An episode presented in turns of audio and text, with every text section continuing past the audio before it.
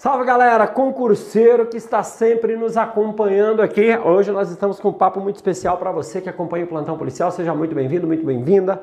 Você que vai assistir aqui ao vivo, você que não vai assistir ao vivo, vai assistir em outro momento, certo? É muito importante você estar sempre atualizado e o Fox está aqui sempre com, o intuito de trazer informações que são relevantes para a sua aprovação, tá? Sempre informações que são relevantes para a sua aprovação. E hoje nós vamos falar de algo muito importante, que são as técnicas para melhorar o seu aprendizado, tá? Técnicas para melhorar o seu aprendizado. Por que eu tenho que aprender essas técnicas, afinal de contas? Porque é por intermédio do aprendizado que eu vou atingir alguns dos meus objetivos. Eu vou pular algumas das minhas barreiras, eu vou vencer, melhor dizendo, algumas das minhas barreiras, tá? Que é principalmente, presta atenção, a prova objetiva, a prova objetiva tá? Prova objetiva e a prova discursiva.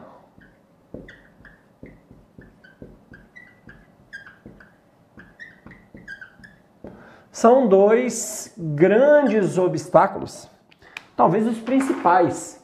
Afinal de contas, é a partir daqui que você começa a ter a possibilidade de sequer enfrentar os outros obstáculos.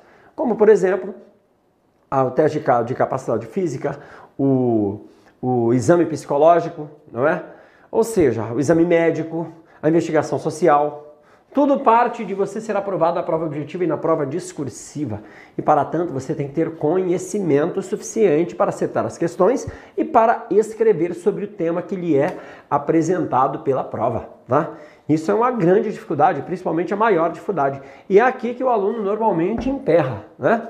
A despeito de muitos alunos vencerem esses obstáculos e ficarem em outros obstáculos, como por exemplo perder no teste físico, como por exemplo perder na, na, na, no psicológico, é possível, no exame médico, na investigação social. Mas em regra, o grande filtro está aqui. Prova objetiva em primeiro lugar, prova discursiva em segundo lugar, tá? Primeiro lugar, segundo lugar, a prova discursiva. O que eu preciso fazer então para vencer esses obstáculos? Ora, eu preciso acertar as questões. Eu preciso escrever corretamente sobre o assunto que me é exigido pela prova. Isso parece muito óbvio, né? Mas não é tão óbvio assim.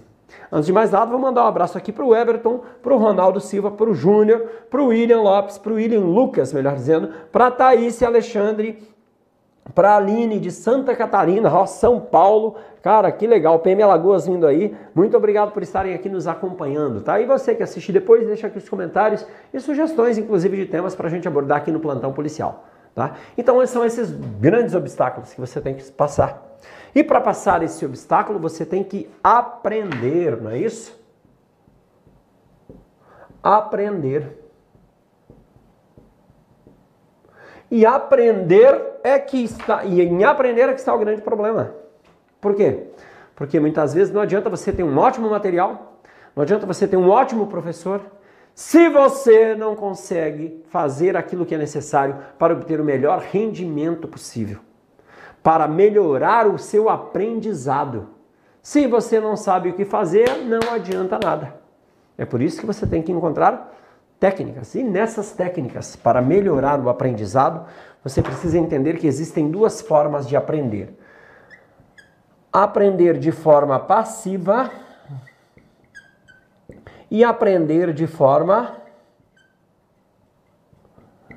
ativa. Aprender de forma passiva e aprender de forma ativa. É muito diferente uma forma da outra.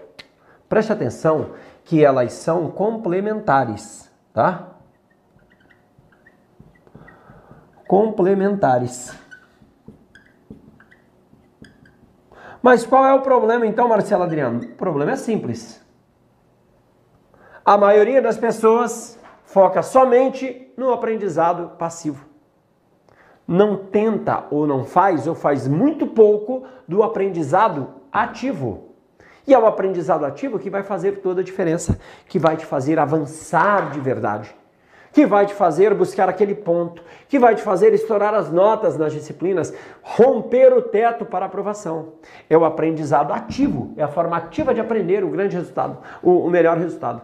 Eu faço sempre uma analogia muito simples, tá? Muito obrigado, Wellington, por estar aqui, professor Vin Diesel. É isso mesmo. Eu faço sempre uma analogia muito simples. Muito simples. Você, vamos imaginar que você tem que aprender um caminho de um lugar a outro, tá? E aí você tem um carro e você vai. Tá?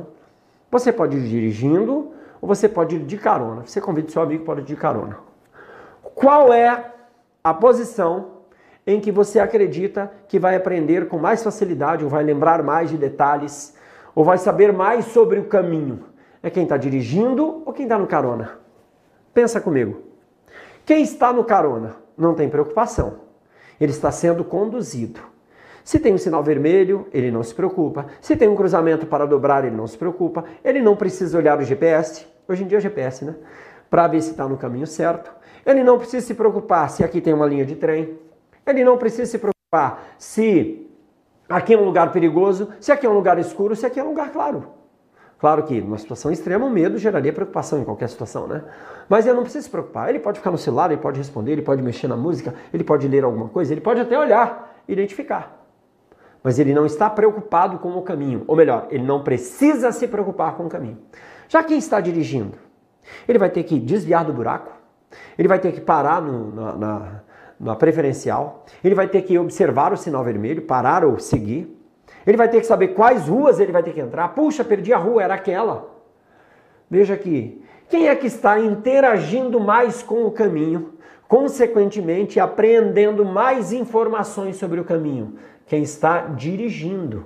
Quem está dirigindo está desenvolvendo uma atividade ativa. Quem está de carona está desenvolvendo uma atividade passiva. Elas podem ser complementares, tranquilamente, porque muitas vezes no ensino, no dia a dia, você vai ter que ir de carona, principalmente no início, que você não sabe nada, tá? Você vai ter que ir de carona, como a gente vai ver aqui. Mas você tem que em algum momento começar a aplicar ativamente, porque mesmo estando de carona, você pode ajudar o motorista. Você pode se preocupar, você pode anotar o caminho para conseguir voltar, você pode fazer várias coisas, mesmo estando de carona, tornando então a sua viagem em uma, em uma atividade ativa e não só passiva. Certo? E nós estamos meio como que passageiros, sendo conduzidos pelos professores, pelos materiais, pela banca. Então você em algum momento vai ter que agir ativamente para fazer com que o seu conhecimento seja melhor apreendido nesse caminho até a aprovação. Entendeu a analogia? Por isso que o aprendizado ativo é tão fundamental. Será que com o aprendizado passivo eu consigo passar? É possível que consiga. Mas com o aprendizado ativo você aumenta e multiplica em muito e diminui muito tempo para aprovação. Talvez você já esteja desenvolvendo atividades, é, é, estudando de forma ativa. O ideal é que você utilize as técnicas corretas, mas talvez você já esteja desenvolvendo essas atividades, tá? E depois nas próximas lives a gente vai falar sobre cada uma delas. Como fazer essa atividade, tá? Para que nós possamos efetivamente desenvolver um estudo ativo. Então presta atenção. Se você quer ser aprovado, ou melhor, se você quer aumentar as suas chances de aprovação exponencialmente, se você quer reduzir o tempo de espera para ser aprovado, para realizar o seu sonho, você tem que buscar o aprendizado ativo.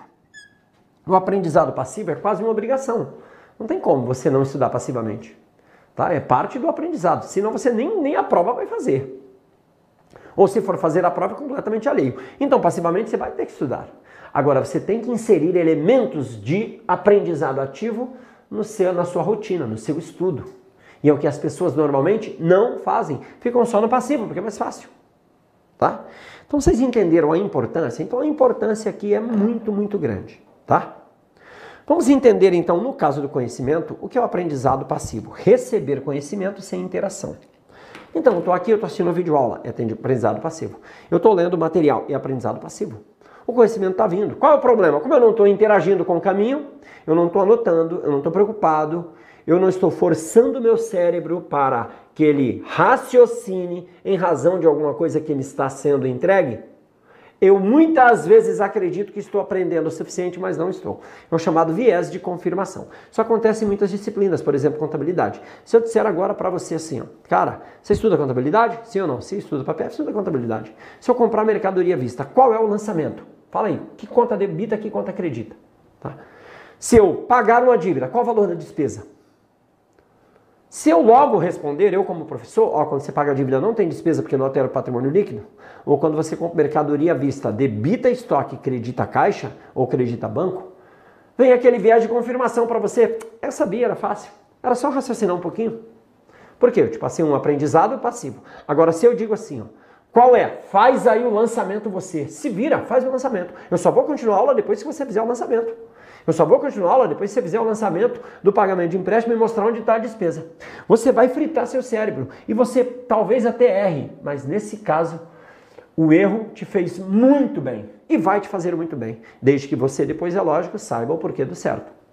Por quê? Porque você passou a fritar o seu cérebro e é aquele viés de confirmação de que parecia que era fácil, desaparece. Se opa, e aí você memorizou de verdade, porque o seu cérebro vai entender que aquela informação é algo importante, tá? Então quais são esses exemplos? Por exemplo, só assistir videoaulas é importante, é importantíssimo, como disse, são complementares. Sem videoaula você não vai aprender, principalmente uma disciplina que você não conhece. Então videoaula é essencial. Palestras, lives, ler material didático. Então tem gente que fica nessa, pode atingir a aprovação? Claro que pode, é claro que pode. Só que se você tiver um aprendizado ativo, você vai obter muito mais, muito mais, muito mais conhecimento. E a possibilidade de aprovação será muito maior. Então, presta atenção. Quais são as vantagens de aprendizar ativamente, aprender é, passivamente? Claro que tem, é mais agradável. Não é muito mais agradável você ficar ali assistindo aula, professor, eu principalmente sou um cara muito legal, muito bonito. Estou ali te dando aula e você está assistindo, olha que legal. Aí depois acaba a aula, você sai e vai para a rua, vai continuar assistindo sua novela, vai continuar sua vida. Requer menos esforço, tá? Desvantagem: baixa retenção de conhecimento, falsa sensação de aprendizado. Você acha que aprendeu pelo viés de confirmação, tá? Mas ele é utilizado? É claro que é utilizado. Ele é utilizado no início do aprendizado de uma disciplina, normalmente, tá?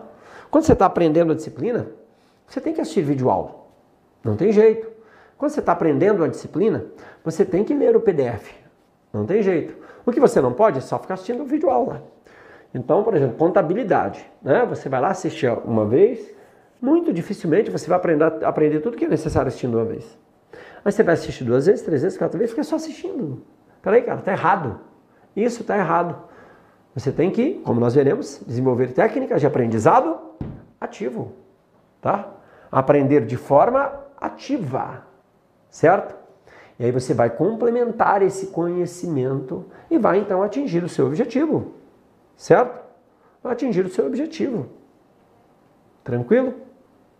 Já o aprendizado ativo. Primeiro, interação para obtenção do aprendizado. Cara, você tem que raciocinar. É um desafio. Normalmente o aprendizado ativo é um desafio. Um desafio para você raciocinar e fazer. É um desafio. Por exemplo, eu tenho um curso de instrutor de tiro e a gente, quando vai colocar, o, o aluno está lá e eu explicando e dando aula, e eu, não é isso, aluno, é isso, e papapá, não é aquilo, aluno, é aquilo. Eu digo, agora vem aqui e explica a mesma coisa. O aluno, por quê? Porque estava no viés da confirmação. Agora explica, exponha, porque para isso o seu cérebro vai ter que funcionar, você vai ter que interagir com o conhecimento, e você vai ter que expor o seu conhecimento. Então é muito mais complexo. Só que quando você expõe o seu conhecimento, você aprende muito mais rápido e muito melhor. Esse é um exemplo, tá? Exemplos aqui de aprendizados ativos, tá? Primeiro, resolver a questão de maneira correta. Quando você resolve a questão de maneira correta, você está aprendendo ativamente, porque existem várias formas de resolver questões. A gente vai ver isso numa live específica, tá? Resumo quando são feitos por você.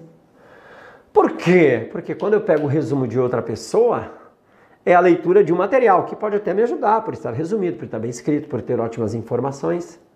Mas eu perco a parte ativa do aprendizado, porque eu, quando eu tenho que resumir, eu vou ter que pensar e eu, mais que isso, eu vou ter que traduzir aquilo em palavras e eu vou ter que escrever e quando eu escrevo, ó, Marcelo Marcelo, eu escrevi. Cara, eu pensei no M, no A, no R, no C, no L, no O. E olha que bem automático, porque é meu nome. E se fosse escrever sobre direito processual penal? Hein? Se eu tivesse que te pedir para escrever sobre direito processual penal, você escreveria o quê? O que é o direito processual penal? Se eu te perguntasse agora, o que é o direito processual penal? Qual o campo de aplicação do direito processual penal? Explica aí em suas palavras. Explica, estou pedindo, explica. Isso é aprendizado ativo. Você vai ter que fritar a cabeça. Se eu te perguntar o que é o inquérito policial, quais, qual é o conceito de inquérito policial, quais são as características? E aí você vai ter que lembrar. Primeiro, você lembrar, são 10 características. Ah, vamos contar então? Primeira, aí você anota. Segundo, puxa, tá faltando uma. Isso é aprendizado ativo. Você está puxando do seu cérebro. É diferente de eu dizer as características aqui para você. Você, ah, é isso. É mesmo. Olha aí que legal. É isso mesmo, professor. Você vai aprender também, mas a retenção do conhecimento vai ser muito maior se você aprender de forma ativa. Por isso que o resumo é importante. Por isso que fazer o resumo é importante. Ah, mas você vai perder a vida fazendo resumo? É claro que não. Você tem que saber fazer resumos. E é isso que nós vamos tratar aí em outras lives.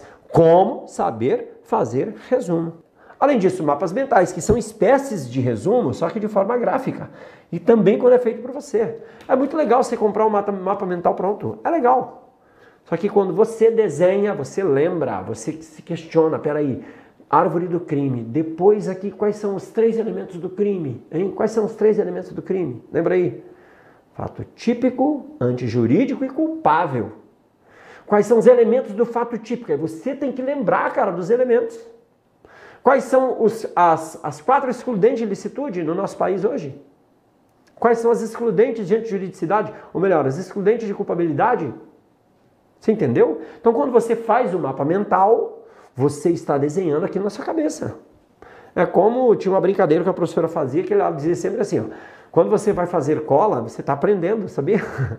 Você está aprendendo quando você vai fazer cola para colar na prova. Você está aprendendo, cara, olha que legal. E às vezes você nem precisa da cola. Isso já aconteceu comigo. fiz a cola e na hora da prova eu lembrei, não precisei da cola. Porque fazer a cola foi uma forma de aprendizado ativo. Foi interagir ativamente com aquele conhecimento. Então bote isso na cabeça.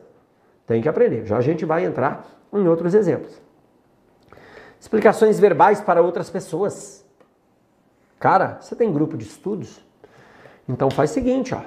Faz o seguinte. Isso vai servir como revisão também, tá? Certo? É, é, você vai lá, tranquilo, vocês estudam um determinado tempo e depois, em cinco minutos, você explica o tema para o outro. Cara, isso é sensacional.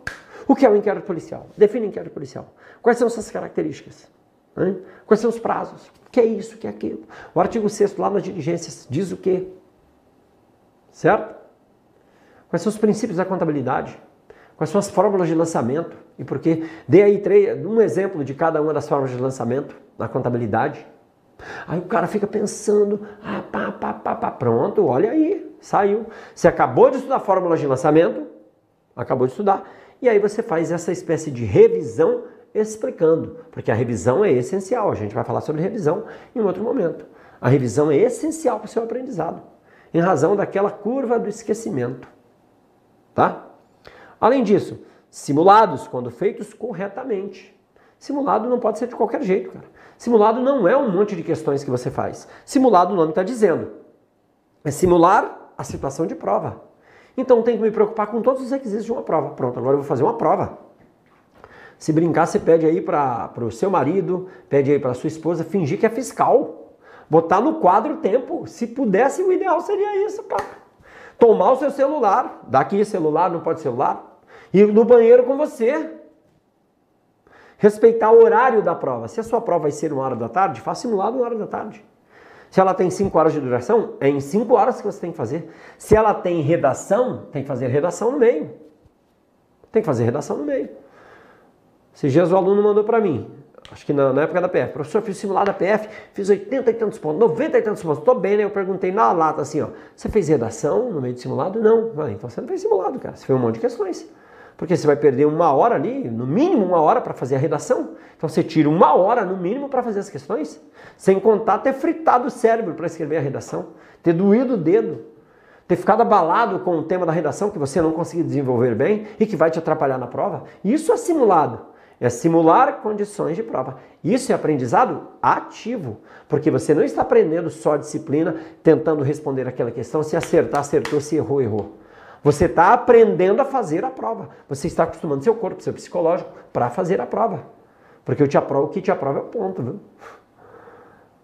Estudar é uma das formas de trazer o ponto. Mas você pode perder ponto de outras formas. Tá? Então, simulados quando feitos de forma correta. Flashcards também. Então você vai lá, pega um card e faz um pequeno resumo, que é uma forma de resumo também. Faz um pequeno resumo, certo? Colocando só os principais pontos, cola no computador, cola ali, cola aqui, cola lá. O fato de você fazer é tão, no mínimo, tão importante quando ele, quanto ele estar ali para você depois estudar, para você relembrar. Porque quando você fez, você interagiu ativamente. Por isso que o flashcard também, assim como o mapa mental, assim como o resumo, o ideal é que seja feito por você. Não sei fazer. Sabe como é que você aprende? Fazendo. Os meus primeiros resumos eram grandes. Depois foi diminuindo porque eu fui olhando, cara, por que eu coloquei esse resumo? Não precisa. Mas não é que não precisa, não precisa mais. Eu agora já domino parte daquele conhecimento e não preciso mais desse assunto. No meu resumo. Certo? Então, quando você aplica o conhecimento de forma ativa, levando em consideração todas essas técnicas, você vai ter um aumento muito grande no seu aprendizado. Você vai melhorar muito o seu aprendizado quando você estuda de forma ativa. Mas como é que eu faço isso, professor? Eu tenho que ler a matéria? Tem, como eu disse, são complementares. Então você vai complementar. Por isso você tem que aprender como estudar. Como é que eu estudo então, Marcelo Adriano? Veja, eu não estou falando nem de, do restante das atividades, tá? Só estou falando do aprendizado em si. Toda disciplina você tem que estudar passiva e ativamente. Como é que eu faço isso? Por exemplo, está um exemplo, tá? Você tem que pegar o seu tempo, destinar para as disciplinas e o tempo de teoria você tem que dividir. Tipo, se você for estudar duas horas ou duas horas e meia uma disciplina, duas horas de teoria, meia hora de questões. Durante a teoria, faça resumo. Se não quer escrever, faça no PDF, grifando, tá? Vai aprendendo o que grifar. Da outra vez que você passar, você vai já grifar muito menos. Como assim outra vez? Claro, talvez você tenha que passar outras vezes. Não sei. Então é fazendo. Então você está estudando e fazendo o seu resumo enquanto estuda. Não precisa escrever tudo, escreva em tópicos, tá? Por exemplo, inquérito policial, se escreve lá inquérito policial. Quais são as características? Você não precisa escrever os detalhes das características. Basta você elencar as características. Prazo, escreve o prazo. Preso, solto. Um exemplo de roteiro que você pode seguir inicialmente, e inicialmente, ao menos para a maioria dos professores, só copiando, são os slides que nós apresentamos aqui para você, o esquema aqui para você. Vai copiando aquilo, pronto, já é alguma coisa.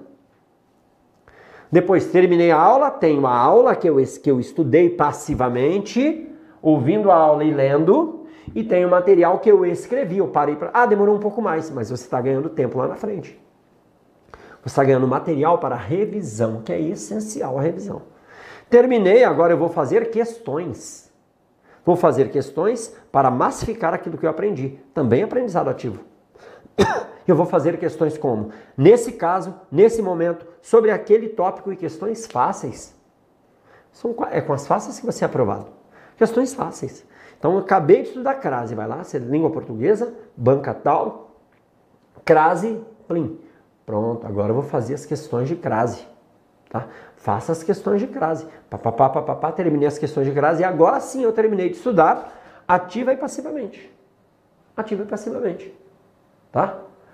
Você pode, então, ao final, ou então no início da próxima aula, se você estuda em, em grupo, fazer uma explanação sobre aquilo que você entendeu, que vai servir como resumo. Ou você pode pegar, que vai servir como revisão. Ou você pode pegar o resumo e fazer uma revisão. Ou você pode gravar um áudio sobre o que é o inquérito policial para você mesmo. Inquérito policial é um procedimento administrativo. Tá, tá, tá, tá, tá, tá, tá, tá, tá, tá, tá, tá, tá. Pronto. Aí você vai aprendendo. Não é possível abrir mão da forma passiva, mas você tem que inserir a forma ativa. Essas são técnicas que vão melhorar então o seu aprendizado.